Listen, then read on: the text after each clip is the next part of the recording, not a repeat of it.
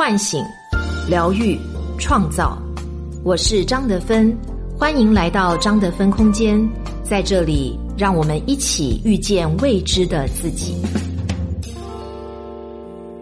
畅销十年的心灵小说《遇见未知的自己》有声书免费领了，作家张德芬首次原声朗读，价值五十九元，限时免费。领取方式。加客服微信号得分零零九，也就是 D E F E N 零零九，回复音频平台的名字即可获赠。主播简介和专辑介绍里也有领取提示，别忘了告诉朋友哦。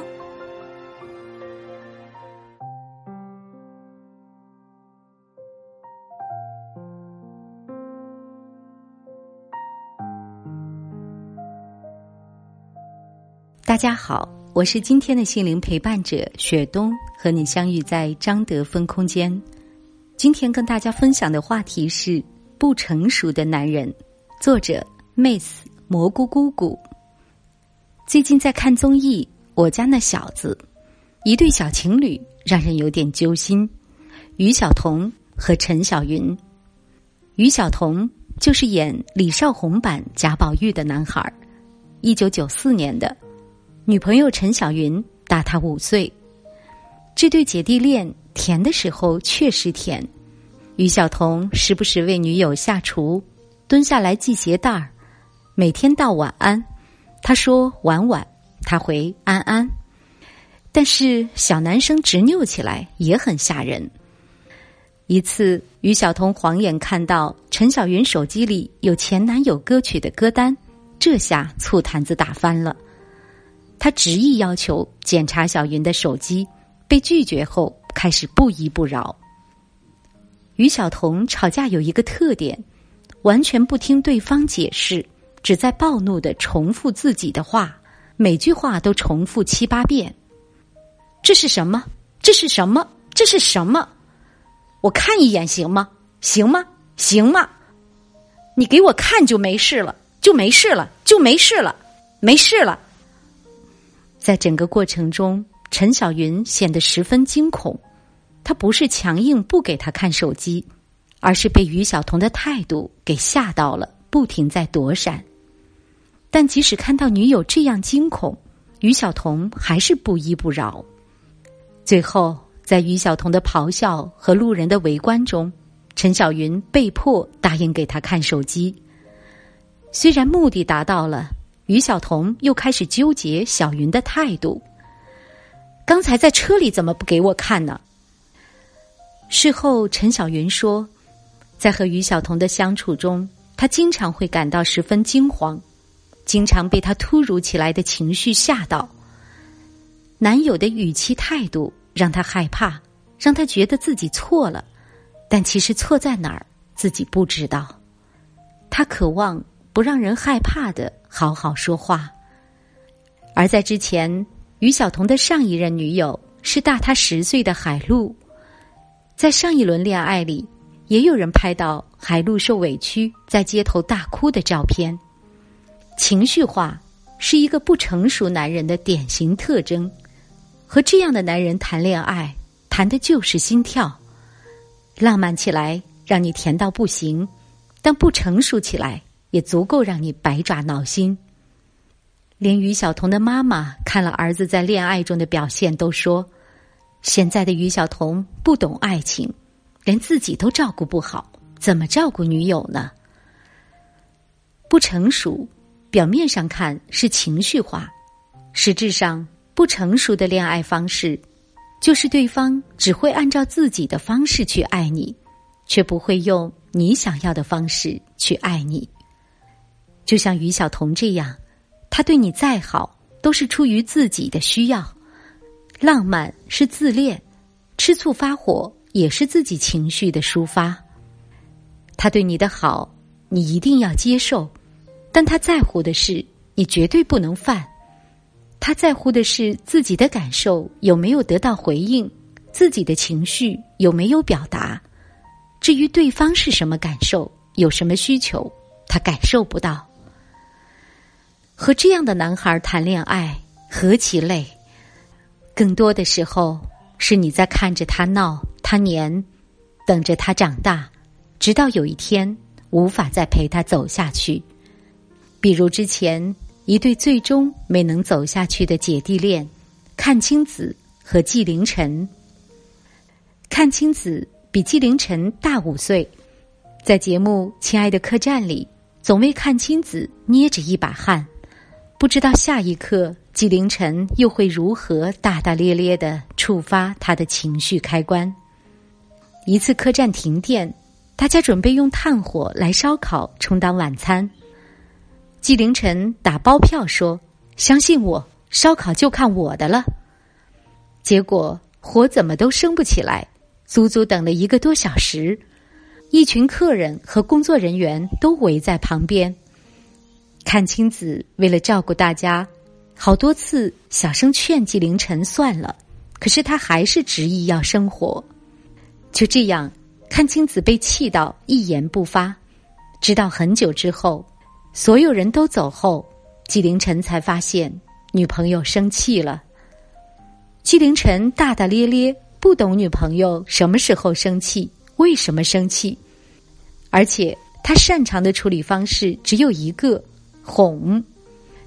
纪凌尘也是这么对别人说的：“看青子生气，哄哄就好了。”于是就有了，生气了，亲一下，好了吧？我错了。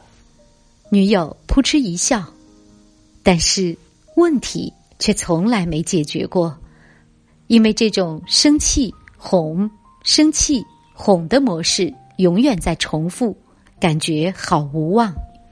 一次两次可以，毕竟温柔的拥抱和哄对女生总是奏效的，但长此以往，对关系起不到任何真正的作用。因为相对成熟的情侣会通过吵架中的彼此了解，磨合的越来越好，但每次都用哄来回避真正的问题，下次还这样，心好累。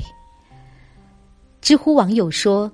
和一个不成熟的男生谈恋爱，你会发现你们两个往往都不在一个频道上。他总是会以一种你觉得莫名其妙的方式对你好，然后在你真正在意的方面视若无睹。所以一说到真正的问题，阚清子就哭了。刘涛在节目里说过：“你渴望的爱和安全感，这个男孩无法给你。”这在于他不够成熟。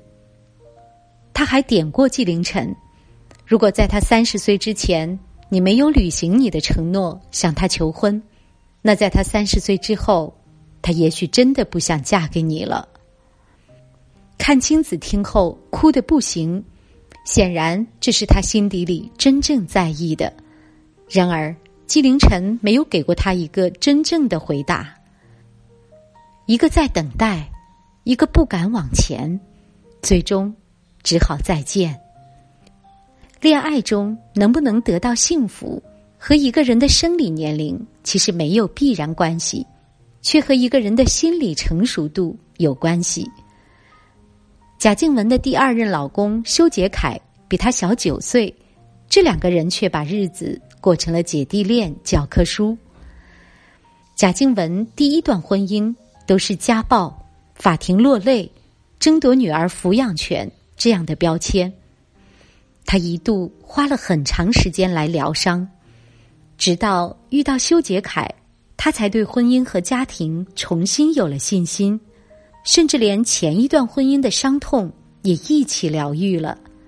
前一段时间，他还和前夫同框，共同庆祝大女儿的毕业典礼。修杰楷心疼他的过去。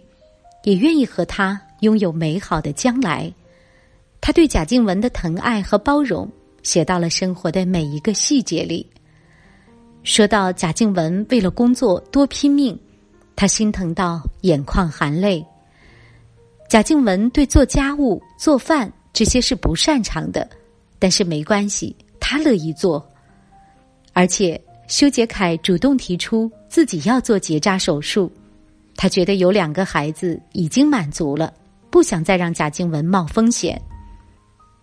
这个舍身处地为妻子着想的男人，很难让人意识到他比妻子小九岁。廖一梅曾经在《柔软》里说：“在我们的一生中，遇到爱、遇到性都不稀罕，稀罕的是遇到了解。而心疼一个人，便是最深的了解，最大的感同身受。在一段成熟的感情中。”两个人各取所需，你知道我内心最深的感受，也是因为了解，所以心疼；因为心疼，所以包容。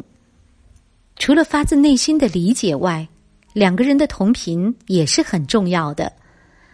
成熟的感情是，也许我走得快点，但是你能跟得上。大 S 比汪小菲大五岁。汪小菲在多种场合公开表示过对大 S 发自内心的欣赏和感谢，很少有人像他这么频繁的感谢老婆。我非常佩服我老婆，她有一个正确的价值观，她对人处事的情商、真诚，还有他那种礼貌，这几年改变我很多，对此我时常心怀感恩。他眼里的大 S 温柔，懂得聆听，重视家庭，又有自己的主见。他知道什么是该做的，什么是不该做的，什么需要自己做，什么不需要自己做。他说：“我其实原本是一个挺毛躁、冲动的人，但是结了婚后，性格变得小心谨慎，凡事都考虑到安全。他原本也是个不成熟的男人。”但在关系里，他愿意成长，愿意改变，大 S 自然也愿意等他慢慢成为一个更好的伴侣。